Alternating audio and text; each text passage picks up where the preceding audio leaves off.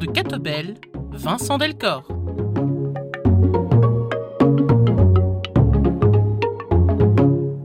Bienvenue dans Plein Feu, une émission de Catobel, Vincent Delcor au micro et la joie d'accueillir aujourd'hui Antoine Sépulcre. Bonjour.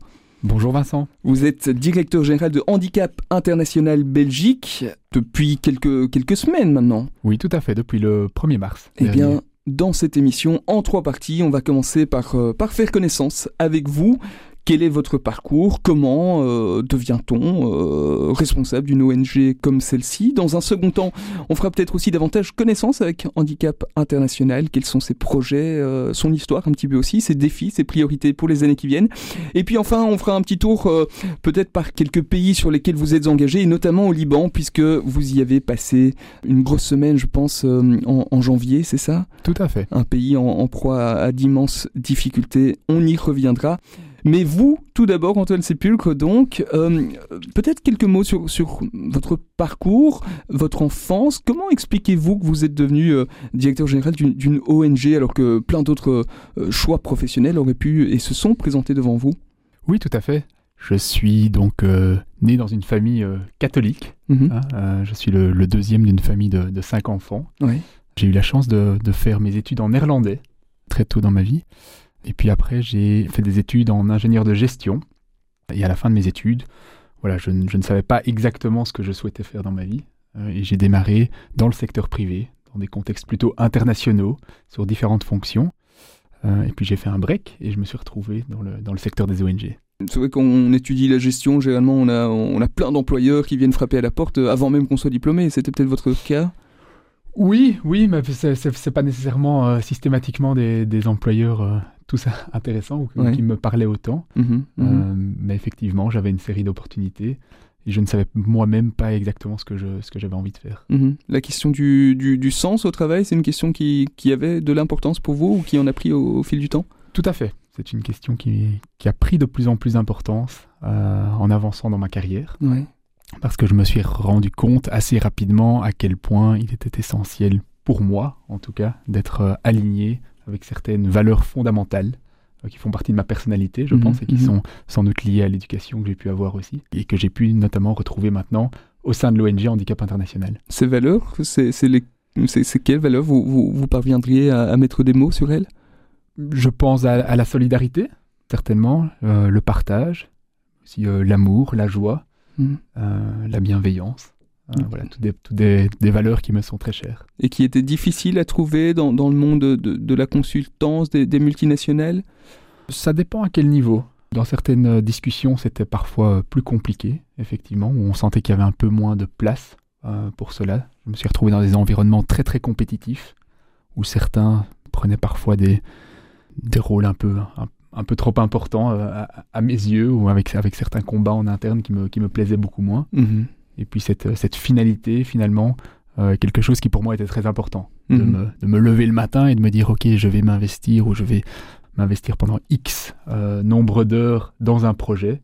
Eh bien, j'ai le souhait de, de m'investir dans un projet dans lequel je crois Mhm. à, à 100%. Et donc, à un moment, vous, vous évoquiez ce, ce break, c'est le moment où vous dites non, je, je ne veux plus continuer dans- dans ce monde-ci et, et j'ai besoin d'autre chose Oui, en fait, c'est le, le constat à un moment de me dire, mais finalement, ces années passent très très vite. Hein, j'ai terminé mes études en, en 2011. Ouais. Je me suis marié en 2017, euh, après avoir travaillé pendant sept années dans le, le secteur privé. Et, et ces sept premières années m'ont semblé passer en, en quelques secondes. Et puis je me suis dit, waouh, ça, ça passe quand même super vite. Ouais. Euh, et je me sentais que j'étais pas totalement aligné à, à mes valeurs.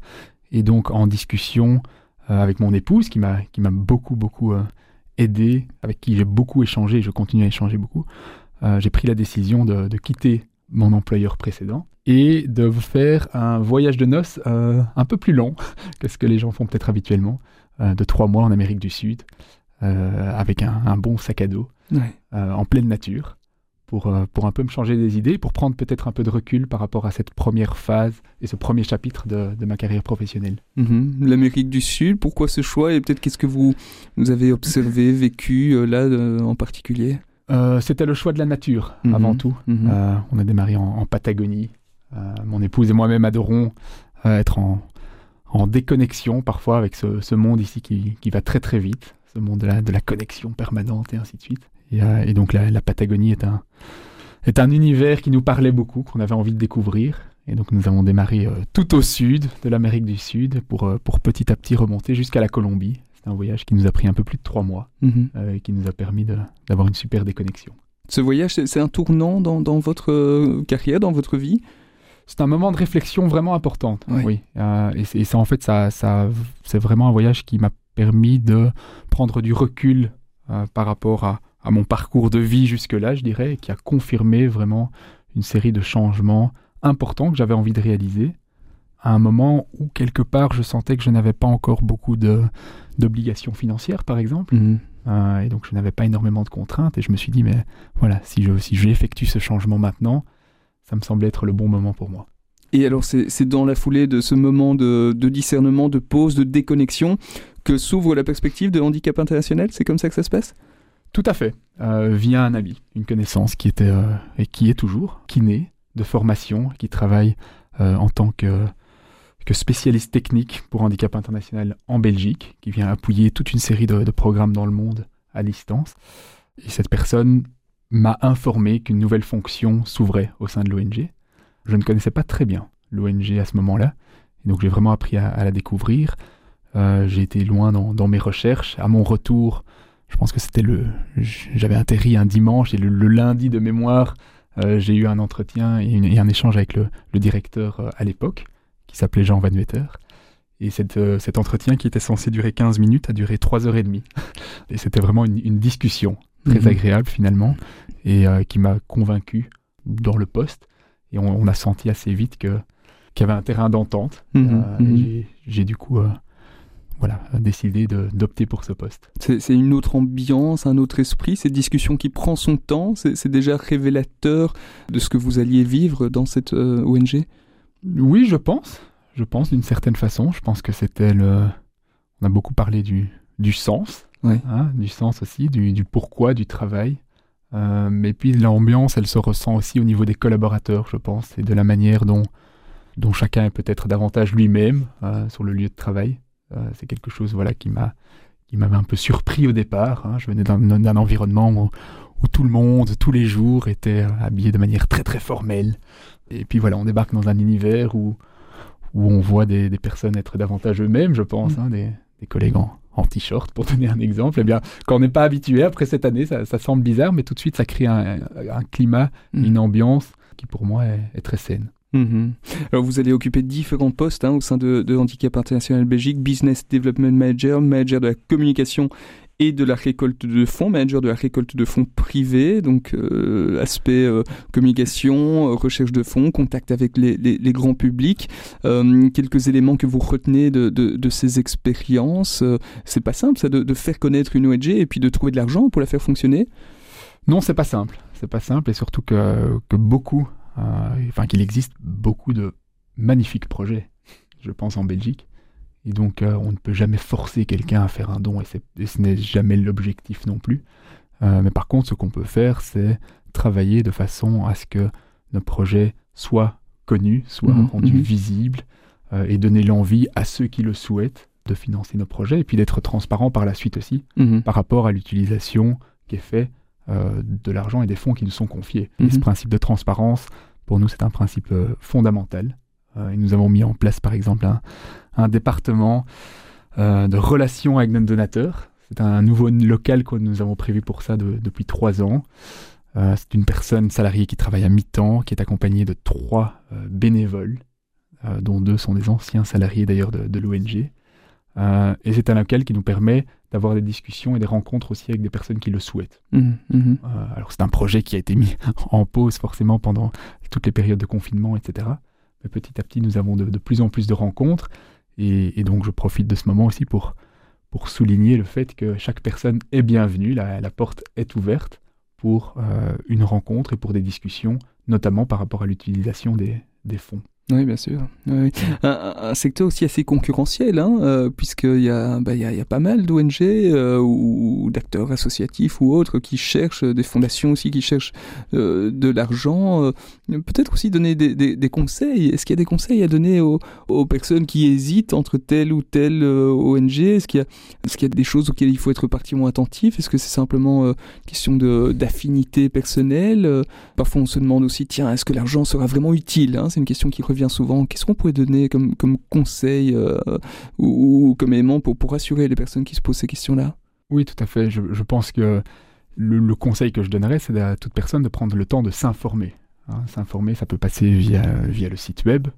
Beaucoup d'associations, euh, notamment si on parle de transparence, ont un certain label, qui est le label de l'AERF, qui est l'Association pour l'éthique en récolte de fonds et qui oblige les, les, acteurs associatifs et les ONG à mettre en avant toute une série d'éléments euh, par rapport à la transparence et à l'utilisation des fonds. Mmh. Et donc ces éléments sont euh, des éléments qui normalement se trouvent facilement sur les sites web, par exemple, des différentes ONG. Donc prendre le temps de s'informer, prendre le temps, pourquoi pas, de participer à des rencontres, à des petits événements, parce qu'évidemment, confier de l'argent à une cause, eh bien, ce n'est pas un petit choix. Hein. On sait aussi qu'aujourd'hui, euh, beaucoup de, de, citoyens belges sont dans des difficultés financières hein, suite à, au contexte inflationniste et ainsi de suite.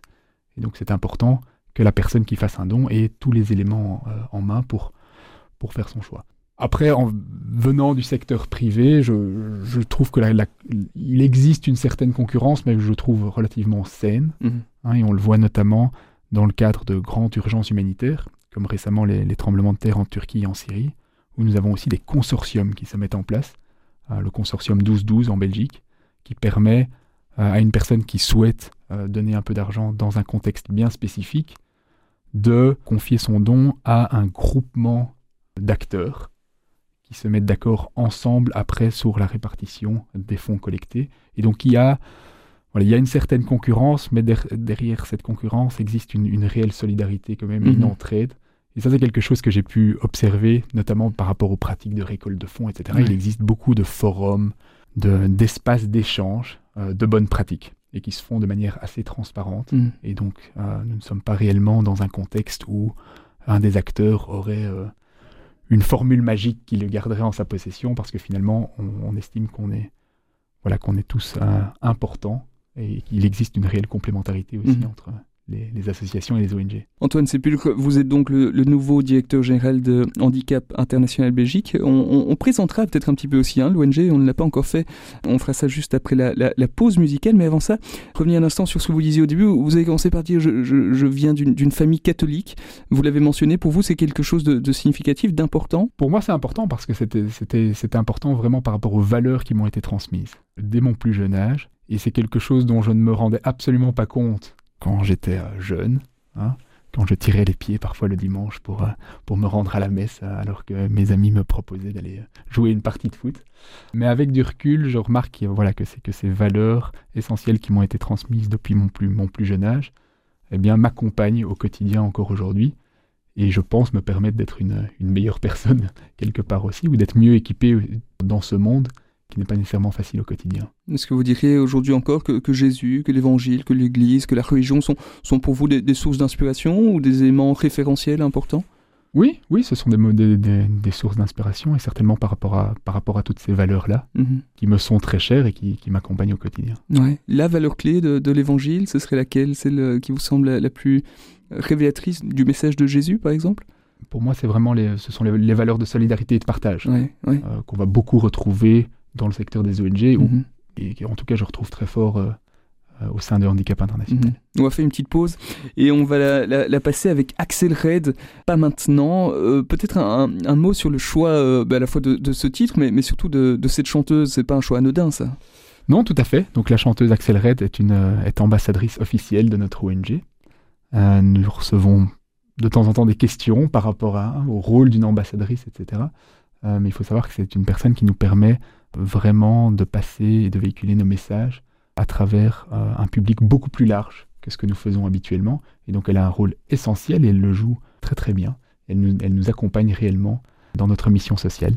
Et donc ce titre, Pas maintenant, c'est une histoire qui raconte, voilà, en quelques mots, l'histoire d'un enfant qui marche sur une mine beaucoup trop tôt dans sa vie, forcément. C'est toujours trop tôt. Euh, et donc une chanson qui est importante et, symbolique pour notre ONG aussi. Quelque chose sous mon pied vient de faire bang. Moi qui était tellement fier d'être au premier rang. Ceux qui m'appelaient ami m'ont laissé tout seul ici, dans un champ je quitterai ma vie. Mais c'est qui l'ennemi? Pas maintenant, pas maintenant. Ah non, je voulais encore aimer, jouer, sauter, crier, être un. Pas maintenant. J'ai pas eu le temps, non, de faire des bêtises, y croire, savoir si c'était important. On dit que le ciel devient plus bleu quand on s'en va. Maman, je regrette, j'ai peur. Tu ne m'entends pas. Fallait-il que je paye ainsi? Je suis encore tellement petit. On m'a promis une autre vie. Et je tiens à celle-ci. Pas maintenant. Pas maintenant. Oh non. Je voulais encore aimer, jouer, sauter, crier. Être un enfant. Pas maintenant. J'ai pas eu le temps. Non. Manger des friandises,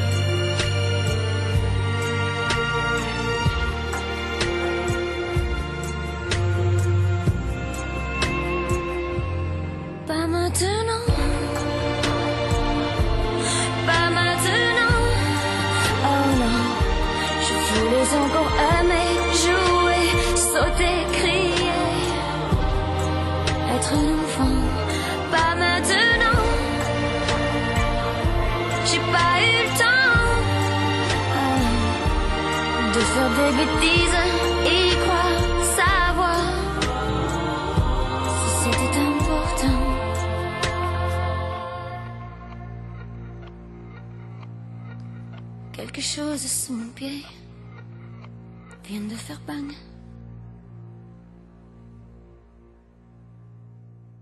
C'était Axel Red, pas maintenant. Vous êtes toujours sur une RCF dans l'émission Plein Feu. Plein Feu aujourd'hui sur Antoine Sépulcre, qui est depuis quelques semaines le directeur général de Handicap International Belgique. Alors, Handicap International, beaucoup de gens connaissent sans doute, mais peut-être sans connaître vraiment. Euh, Est-ce que vous pourriez nous, présenter un petit peu l'ONG peut-être pour commencer un petit peu son histoire de, euh, quelle est l'origine d'Handicap International?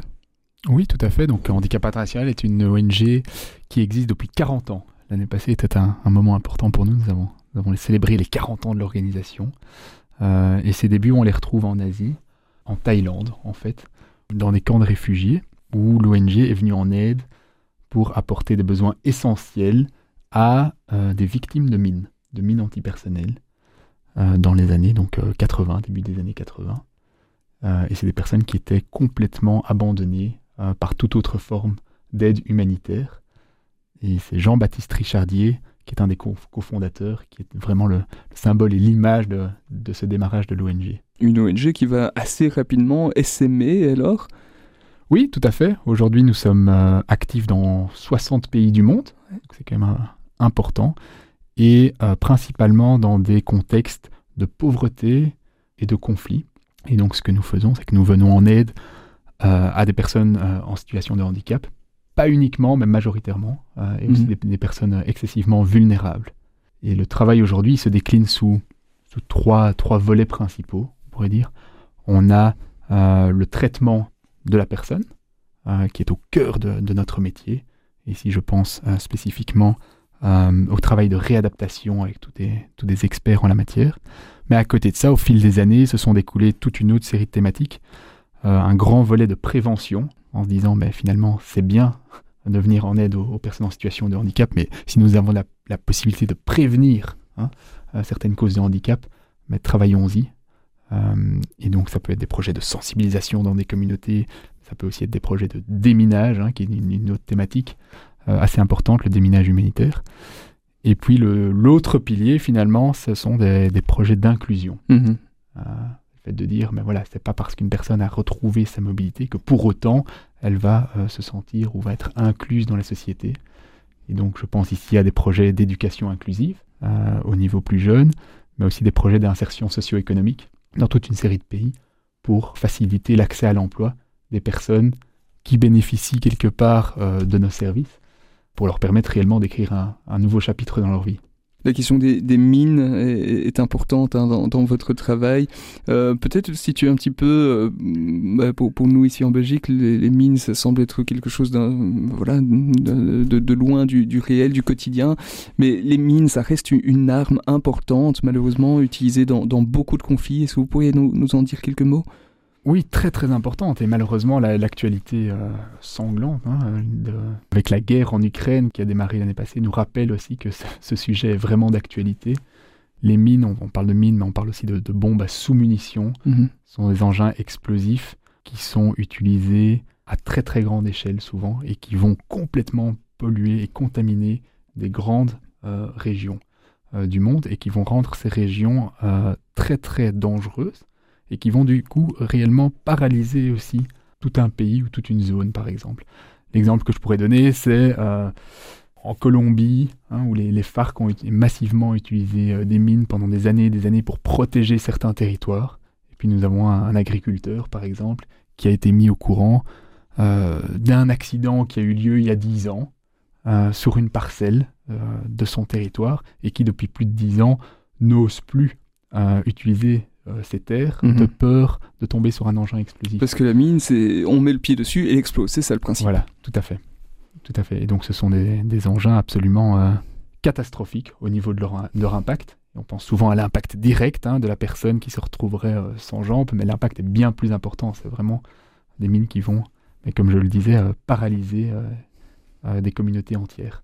Et elles peuvent rester actives pendant des années, c'est ça en fait Elles peuvent rester actives pendant des années, oui, tout à fait. Aujourd'hui en Syrie, les experts nous disent par exemple que si, euh, si la guerre venait à complètement s'arrêter, nous avons besoin de minimum 60 années pour décontaminer euh, le territoire. Donc le, travail est, énorme. Mm. Et alors évidemment, nous avons des démineurs professionnels et souvent l'armée qui vont s'attaquer en priorité aux villes, aux aéroports, aux hôpitaux. Mais nous avons toute une série d'autres endroits qui ne sont jamais réellement considérés par des grands acteurs. Mhm. Et c'est là où le déminage humanitaire vient apporter une, force supplémentaire et essentielle aux populations. C'est ça. Ça, c'est quelque chose que, que, vous faites aussi. Vous avez des, démineurs qui travaillent pour Handicap International? Oui, nous avons, nous avons beaucoup de démineurs euh, dans une série de, de pays du monde. Euh, au Moyen-Orient, je parlais de la Colombie, maintenant l'Ukraine aussi. Et puis cette thématique du, du, déminage évolue et les pratiques évoluent avec le temps. Hein. Euh, vous savez que c'est un, un, travail de, de, longue haleine. Ça peut prendre beaucoup, beaucoup de temps pour euh, déminer euh, à la main parce que c'est excessivement dangereux. Et aujourd'hui, nous avons, depuis quelques années maintenant, un projet qui consiste à déminer, ou en tout cas de manière indirecte, grâce à l'utilisation de drones. Vous voyez ces, ces drones qui sont évidemment fabuleux pour ça, parce que c'est des drones qui sont envoyés au-dessus de, de, zones dangereuses pour cartographier de manière excessivement précise euh, des, grands territoires assez rapidement. C'est des drones équipés de caméras thermiques qui ont la capacité aussi d'identifier des engins explosifs qui se retrouveraient éventuellement sous la Terre. Mhm. Ça permet de beaucoup plus rapidement, euh, enfin d'accélérer de manière significative le, travail des démineurs mhm. par la mhm. suite. Alors en Belgique, il n'y a, pas de mines, je pense? Je pense qu'il en reste encore certains. Ah oui, Certaines. Euh, parfois, on entend dans, dans, les médias qu'une mine a été retrouvée quelque part, mais ce sont des mines qui ne sont plus active. D'accord, d'accord. Et donc l'essentiel de, de l'action de handicap international en Belgique, c'est quoi? C'est récolter des fonds pour, euh, pour, euh, pour financer des projets à l'extérieur, mais il y a, d'autres aspects aussi, notamment le travail de, de sensibilisation, peut-être de lobbying aussi? Oui, tout à fait, tout à fait. Donc en fait, une des caractéristiques de, de notre ONG, c'est que nous avons des programmes et des opérations qui vont venir en aide directe aux personnes que nous soutenons à travers notre projet. Et puis nous avons un département assez important de plaidoyer aussi, Mm. qui vont travailler sur des grandes thématiques euh, à un niveau plutôt international dans un premier temps, euh, comme les thématiques de, voilà, de nouvelles réglementations par rapport à l'utilisation de certaines armes explosives en zone peuplée.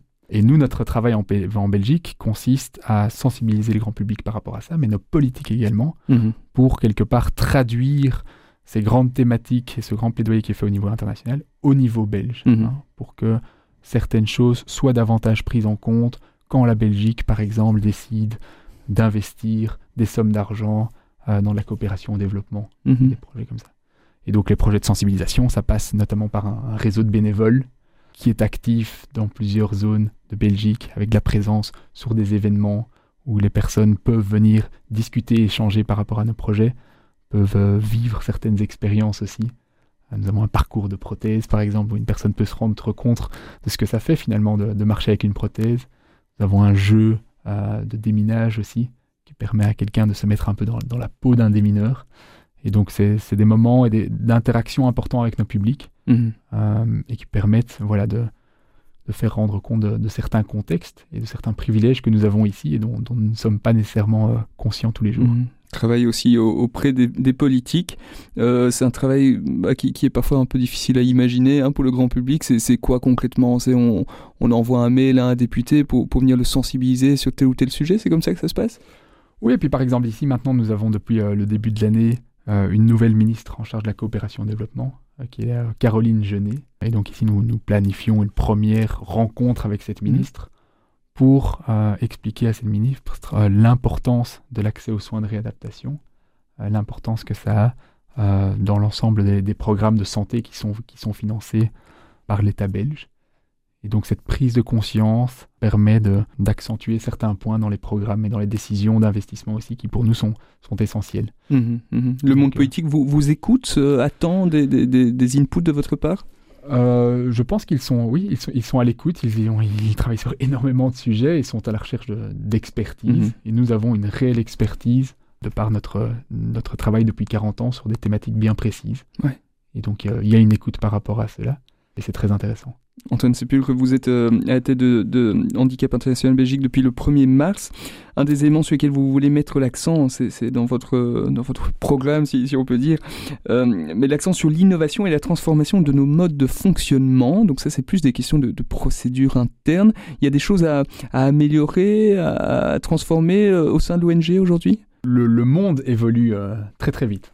Je prends par exemple la, la thématique de la décolonisation, c'est une thématique dont on parle beaucoup hein, euh, et qui, qui est très importante pour nous aussi. Et donc euh, les mo- modes de fonctionnement des ONG évoluent fortement Mhm. aussi. Et ce que je souhaite, c'est que nous restons non seulement à la page, mais, mais aussi que nous soyons des réels, de réels acteurs du, du changement et de la transformation dont, dont ce monde a, a besoin. Décoloniser u- une ONG, ça, ça voudrait dire quoi euh, concrètement pour vous? Ça voudrait dire que si, euh, on, revient une, une 20-30 ans euh, en arrière, on allait avoir des modèles avec, euh, par exemple, énormément d'expatriés, hein, des expatriés blancs à la tête d'une série de programmes dans le monde. Aujourd'hui, ces modèles évoluent et les responsabilités sont davantage au niveau des différents pays où nous travaillons. Et, et ce modèle d'expatrié est en train de disparaître petit à petit. Euh, et aujourd'hui, nous avons une grande majorité, près de 90% de nos staff, qui sont du personnel national. Et donc, euh, notre, notre ONG, nous la voyons davantage comme un ensemble euh, d'organisations locales qui ont une certaine, une certaine force de frappe de Mhm. par la taille du réseau, le partage d'expériences, l'expertise qui, est, qui, qui est très rapidement partagée d'un contexte à l'autre, et, et ainsi de suite. Premier élément aussi euh, sur lequel vous voulez mettre l'accent, mettre le bien-être des collaborateurs au centre des réflexions stratégiques et organisationnelles.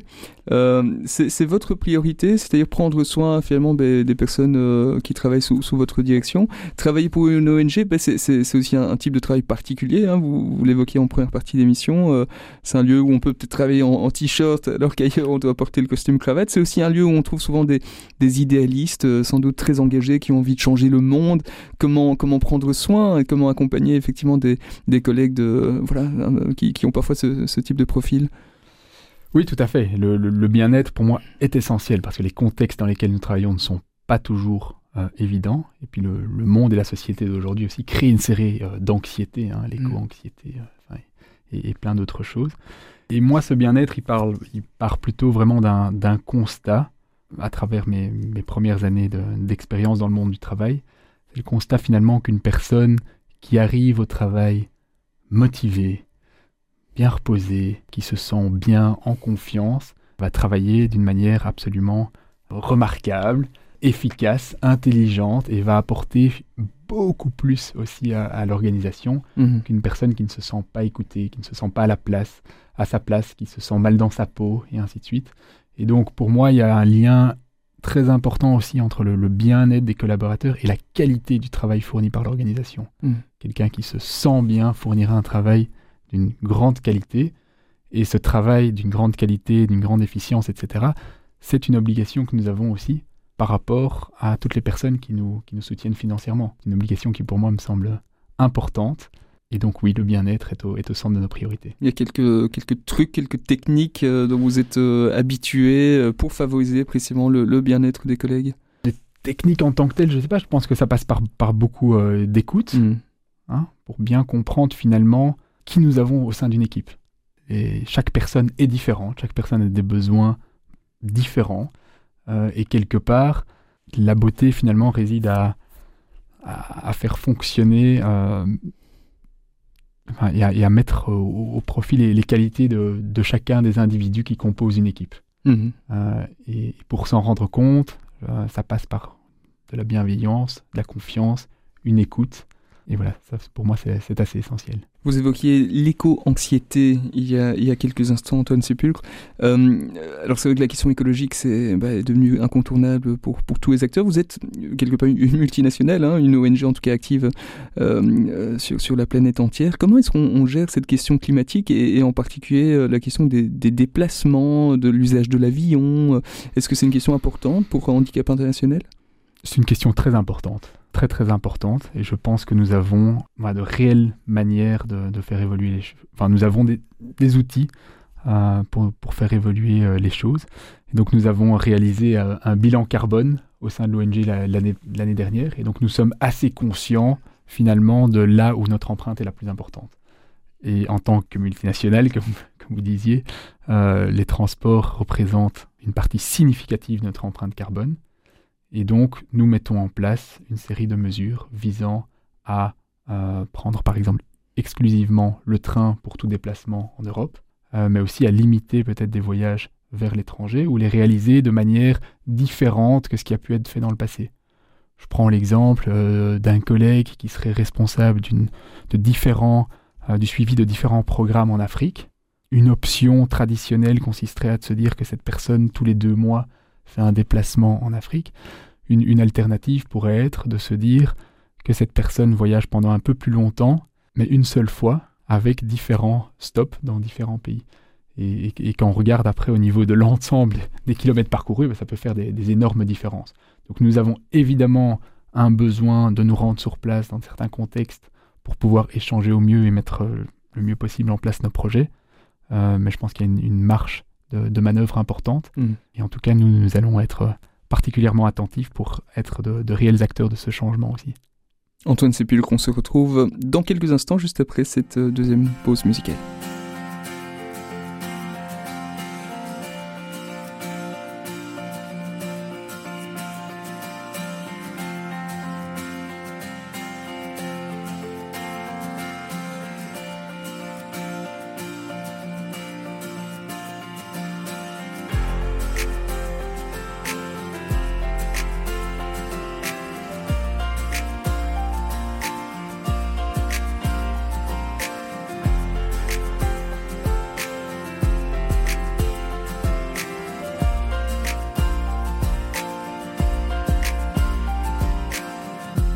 Up above, I heard the angels sing to me these words.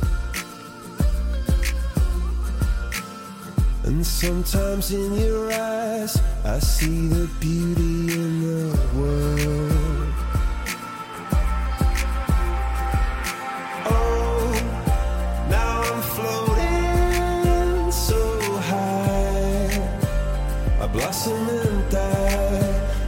Since you storm and you lightning to strike. Between the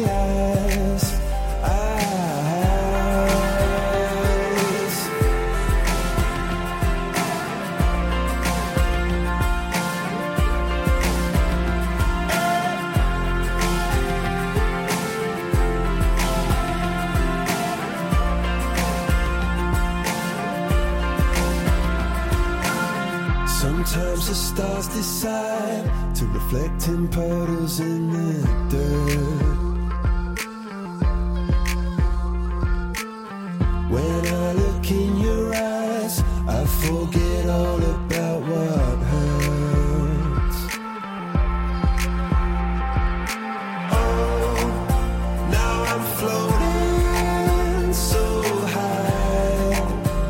I blossom and die since you storm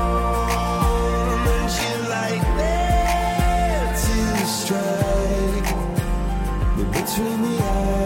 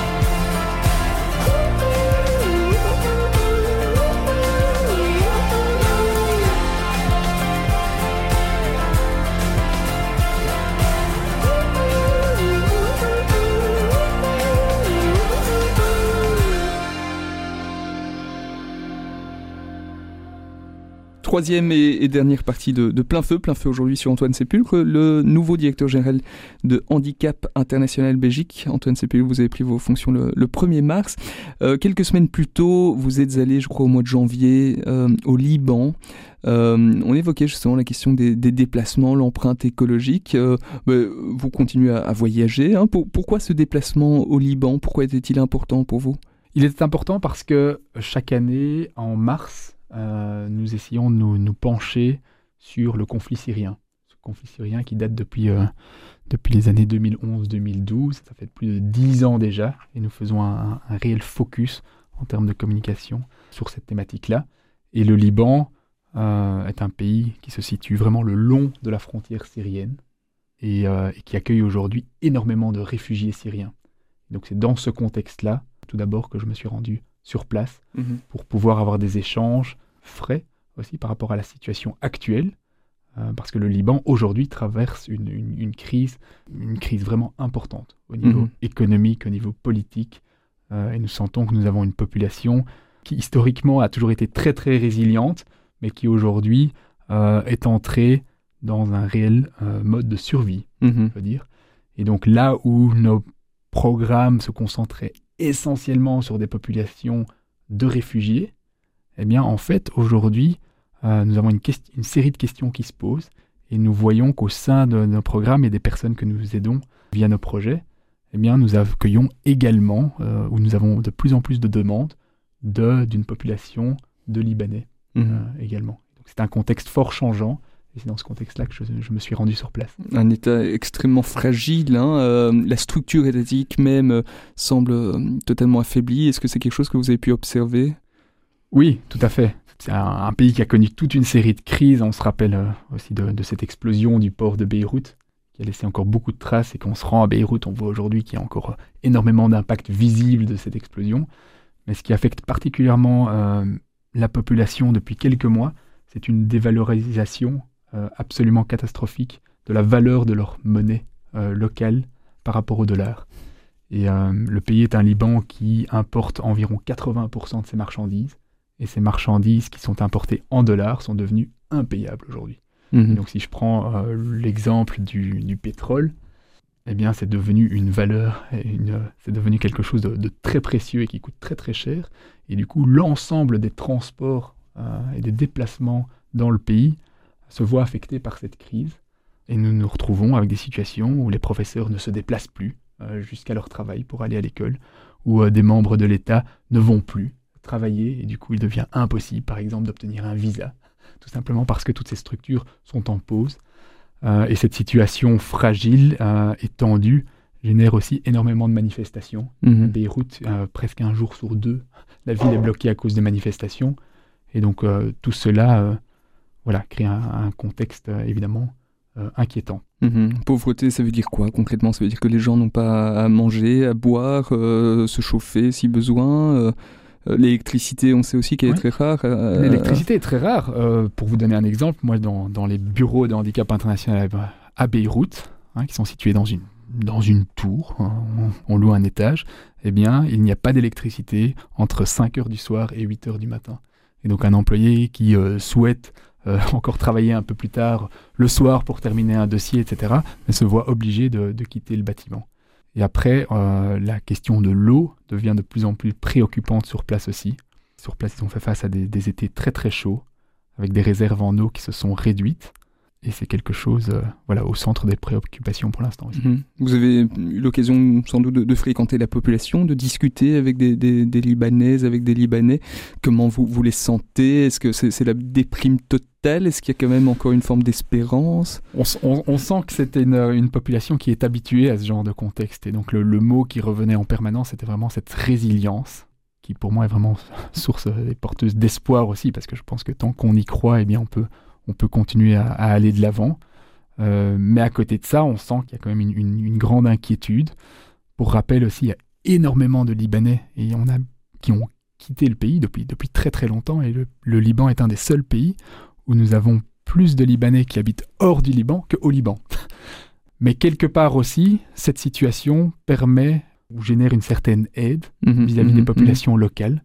J'ai parlé à beaucoup de personnes sur place qui avaient des membres de leur famille aux États-Unis, en Europe ou ailleurs, et qui recevaient de la part de ces membres de famille des versements d'argent mensuels, en dollars par exemple. Et Mm. quand, quand- si je reviens sur ce que, ce que je disais il y a un instant, eh bien ces montants et ces versements en dollars aujourd'hui euh, valent euh, 50 fois plus, euh, plus ou moins, qu'il y a quelques mois. Mhm, Donc euh, c'est un contexte assez, assez inédit. Comment est-ce que le Liban va, va s'en sortir euh, et, et de ce point de vue-là, quel rôle que Handicap International euh, peut, peut jouer Finalement, c'est, un rôle de, de, de petit pansement sur une blessure qui semble sans fin, immense. Euh, est-ce qu'il faut une mobilisation internationale Est-ce qu'elle est suffisante Est-ce qu'elle existe? Vous-même, pourquoi plaidez-vous sur, sur une question telle que celle du, du Liban? C'est une bonne question et je ne suis, je ne suis pas certain que j'ai j'ai tous les éléments de réponse euh, en, ma, en ma possession. Mais nous, notre travail sur place consiste à, apporter une aide essentielle à une population qui n'a absolument aucun moyen euh, d'accéder à ces soins. Et donc si je prends euh, l'exemple des services de réadaptation euh, physique, aujourd'hui dans les politiques de l'État et de la santé, rien n'est prévu à ce niveau-là. Et donc des personnes qui ont besoin d'accéder à des soins de réadaptation pour pouvoir retrouver par exemple une certaine mobilité, pouvoir se rendre au travail à nouveau, aller à l'école, etc. Eh aujourd'hui, la seule option qui est offerte à eux est de faire appel euh, au secteur privé, qui existe, mais qui coûte une fortune, euh, et donc qui n'est malheureusement pas euh, accessible pour beaucoup de personnes. Et donc là où nous faisons la différence en tant qu'ONG, c'est que nous apportons ces services essentiels et de manière gratuite, du Mhm. coup, à toutes ces personnes euh, qui ne peuvent pas se permettre ces soins-là. Comment est-ce qu'on garde le moral quand on a envie de changer le monde et qu'on voit que finalement la situation en bien des endroits ne s'améliore pas forcément? Moi, alors c'est une question personnelle, je pense. Moi, moi, moi, ce qui me donne beaucoup d'énergie et de morale, c'est quand je me concentre sur euh, des histoires Hmm. de vie, euh, parce que je pense que chacun a son histoire qui, qui est, qui est très personnelle, et de voir finalement, eh bien, comment ce petit coup de pouce que notre ONG donne à un moment ou un autre de la vie d'une personne, eh bien, peut avoir un, impact énorme. Pas juste pour la personne, mais pour sa famille, pour sa communauté, et ainsi de suite. Et ça, moi, ça me donne beaucoup d'espoir, c'est de, finalement se dire que euh, oui, tout ne va pas bien, mais au niveau individuel et des personnes que nous aidons, euh, nous apportons euh, et nous les accompagnons de manière euh, significative et très importante, Mhm, mhm. euh, sans pour autant créer cette dépendance vis-à-vis vis-à-vis de l'ONG. Ça, ce n'est pas le but non plus. Le but, c'est d'intervenir à un certain moment, de venir en appui, euh, mais pour que cette personne puisse continuer à, à mener une vie de manière la plus indépendante possible. Il y a un autre pays euh, dans lequel le handicap international est, est fortement engagé. Enfin, il y en a beaucoup d'autres, mais notamment le- la République démocratique du, du Congo. Vous y avez déjà été personnellement? Oui, j'ai eu la chance de m'y rendre en 2019, Mhm, juste mhm. avant le- la pandémie du Covid. Oui. Quels sont Ah. peut-être là les, les défis et les, et les priorités de, de votre action Alors c'est un contexte complètement différent. Euh, je me suis rendu à, à Kinshasa où nous avons des projets euh, déjà depuis de, de longues années sur une série de thématiques. Euh, et puis je me suis rendu à, à Goma aussi. Et donc euh, Goma qui est au nord-est euh, Kivu, le long de la, la frontière avec le Rwanda, où là nous sommes dans un, dans un contexte euh, de conflit armé avec énormément de, de blessés qui attendent une aide et, et- et cette aide nous nous pouvons nous pouvons l'apporter en tant qu'ONG en tant que spécialiste de la réadaptation notamment, Mhm. euh, mais aussi par rapport à euh, des projets que nous avons dans la thématique de la santé mentale. Parce que handicap international, on pense souvent à, à la prothèse et à cette réadaptation physique, mais nos équipes sont systématiquement également constituées d'experts en santé mentale. Et c'est essentiel pour quelqu'un qui a vécu euh, une situation traumatisante, ou que ce soit dans le monde finalement. Et un, un exemple que je pourrais donner, c'est le fait de se dire, c'est pas parce qu'une personne retrouve une certaine mobilité, c'est pas parce qu'une personne a accès à un fauteuil roulant que cette personne va être euh, nécessairement bien dans sa tête et va, va souhaiter sortir de chez elle. C'est un ensemble de choses. Et à Goma, c'est un, un rôle important que nous jouons Mhm. euh, avec une série de partenaires sur place, en soutien, dans différents hôpitaux aussi, où nous avons vraiment voilà, ces, ces centres de réadaptation. Donc là, c'est moins des, des mineurs que des psychologues euh, avec lesquels vous travaillez? Tout à fait. Mhm. Euh, Avec aussi la particularité, vous l'évoquez, d'être dans un pays qui est encore en guerre. Donc j'imagine qu'il y a des lieux où on ne peut pas aller. Le contexte sécuritaire, évidemment, est, est une contrainte du quotidien. Chaque déplacement euh, est analysé. euh, parfois, des déplacements sont annulés aussi. Mais cet ancrage local, c'est quelque chose dont je n'ai pas beaucoup parlé, mais c'est une des forces de notre ONG aussi, c'est que nous sommes chaque fois implémentés dans les pays. Nous avons un statut officiel, nous travaillons avec les gouvernements, euh, main dans la main. Et donc, ça nous permet souvent aussi, via l'ensemble des partenariats que nous avons sur place, de continuer à mettre en œuvre euh, nos projets, même quand euh, les situations sont excessivement compliquées. Est-ce que vous êtes les, les bienvenus dans tous les pays du monde ou est-ce qu'il y a certains euh, régimes qui, qui n'accepteraient pas, pour une raison ou une autre, votre présence euh, sur leur territoire? Oui, nous avons certains, certains programmes que nous avons dû arrêter, de par certaines pratiques, par exemple, qui étaient exigées de certains régimes Ah oui. et qui ne correspondent pas aux valeurs défendues par, par notre ONG. Un exemple? Un exemple, ce serait un, un- un pays qui exige euh, toute une série de détails par rapport au personnel du staff, euh, des détails par rapport à leur provenance, par rapport à leur, leur religion, leur, euh, euh, leur situation familiale et ainsi de suite. Mhm. Et donc là, nous savons que si nous donnons et si nous fournissons ces détails au gouvernement, nous mettons nos collaborateurs à, à- à risque. Mhm, Euh, mhm, possiblement. mhm, mhm. Et donc ça, ce sont des situations qui pour nous ne sont, ne sont pas acceptables. Oui, il y a évidemment la situation d'Olivier Van de Kestel qui, qui euh, fait beaucoup parler d'elle depuis quelques semaines. La, la sécurité de vos collaborateurs, c'est évidemment aussi une question prioritaire dans votre travail, j'imagine. C'est une, oui, c'est une question prioritaire et, et- et ce sont des réels experts aussi, euh, des profils d'experts en sécurité qui sont recrutés. C'est une fonction qui existe au sein de chacun des programmes pour s'assurer que nous limitons au maximum euh, toute prise de risque. Mhm. Parce que ça, voilà, la sécurité de nos collaborateurs reste évidemment essentielle. hein. et sans ça, nous ne pouvons pas imaginer venir en aide à, à qui que ce soit. Est-ce qu'il y a des, des nouveaux pays dans lesquels vous pourriez aller dans, dans les années qui viennent? Ça dépend peut-être aussi un petit peu de la situation, des, des conflits qui éclateraient, un tremblement de terre. Ça peut être autant de, de, de raisons pour lesquelles vous iriez vous déplacer euh, dans un endroit ou, ou un autre. Oui, et donc l'exemple de l'année dernière, c'est l'Ukraine. C'est un pays qu'on avait quitté en 2016 ou 2017 de mémoire. Et donc, euh, voilà, suite à une série d'échanges avec des acteurs locaux, avec des hôpitaux, etc., nous avons décidé de réinstaurer des, des programmes en Ukraine. Après, nous, nous sommes, en tant qu'ONG, nous faisons partie des huit ONG belges qui sont reconnus comme acteurs humanitaires. Nous avons une grande division d'urgence qui nous permet de très très rapidement intervenir lors de catastrophes naturelles, par exemple, ou d'autres euh, catastrophes humanitaires. Et donc, euh, nous savons à quel point les, euh, les causes climatiques aussi hein, euh, sont, euh, voilà, vont plus que probablement impacter certaines régions du monde déjà fortement touchées par une série d'autres crises.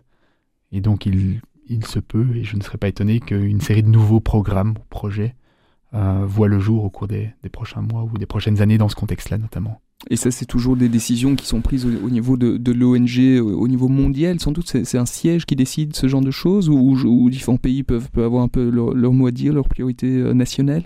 Oui, alors, soit ça, va dépendre. En fait, tout, va dépendre de si nous sommes déjà présents sur place ou pas. Donc, si nous sommes présents sur place, c'est vraiment avec les équipes du programme que nous allons évaluer assez rapidement à quel point euh, l'équipe déjà présente sur place peut intervenir dans le cadre de la crise ou si un renforcement euh, de l'équipe est nécessaire. Si c'est un pays euh, sur lequel nous ne travaillons pas actuellement, là c'est au niveau du siège. Donc nous avons un siège qui est essentiellement situé à Lyon, et un peu à Bruxelles aussi, que la décision va être prise et ça se passe systématiquement en deux temps. Prenons l'exemple que si, si demain un énorme tsunami venait à, à avoir lieu euh, dans un pays dans lequel nous ne sommes pas, euh, nous allons dans les 24 heures envoyer une première équipe qui va faire une mission exploratoire. Nous allons directement euh, nous engager dans des, des échanges avec le gouvernement sur place aussi. Et sur base de ces, ces- ces premières analyses, nous allons ou pas déployer des équipes beaucoup plus importantes pour Mhm. venir en appui sur, sur nos domaines de compétences. Antoine Sépulcre, vous étiez notre invité dans, dans Plein Feu aujourd'hui. Vous êtes directeur général de l'Handicap International Belgique depuis le 1er mars. Combien de temps allez-vous rester en fonction? L'histoire nous le dira, Euh, mais je, je ne compte pas monopoliser la fonction pendant, euh, pendant 10 ans non plus. En tout cas, on vous souhaite euh, beaucoup de, de, de fécondité, mais aussi de joie pour vous, pour toutes vos équipes, et un, un travail voilà, qui puisse s'exercer. on sait que les, les défis sont, sont immenses, mais en tout cas, merci d'avoir pris le temps de, de venir vous, nous parler de, de vous et de votre belle ONG ici sur UNRCF. Un grand merci à vous. Une émission à retrouver en podcast sur catobel.be. À très bientôt.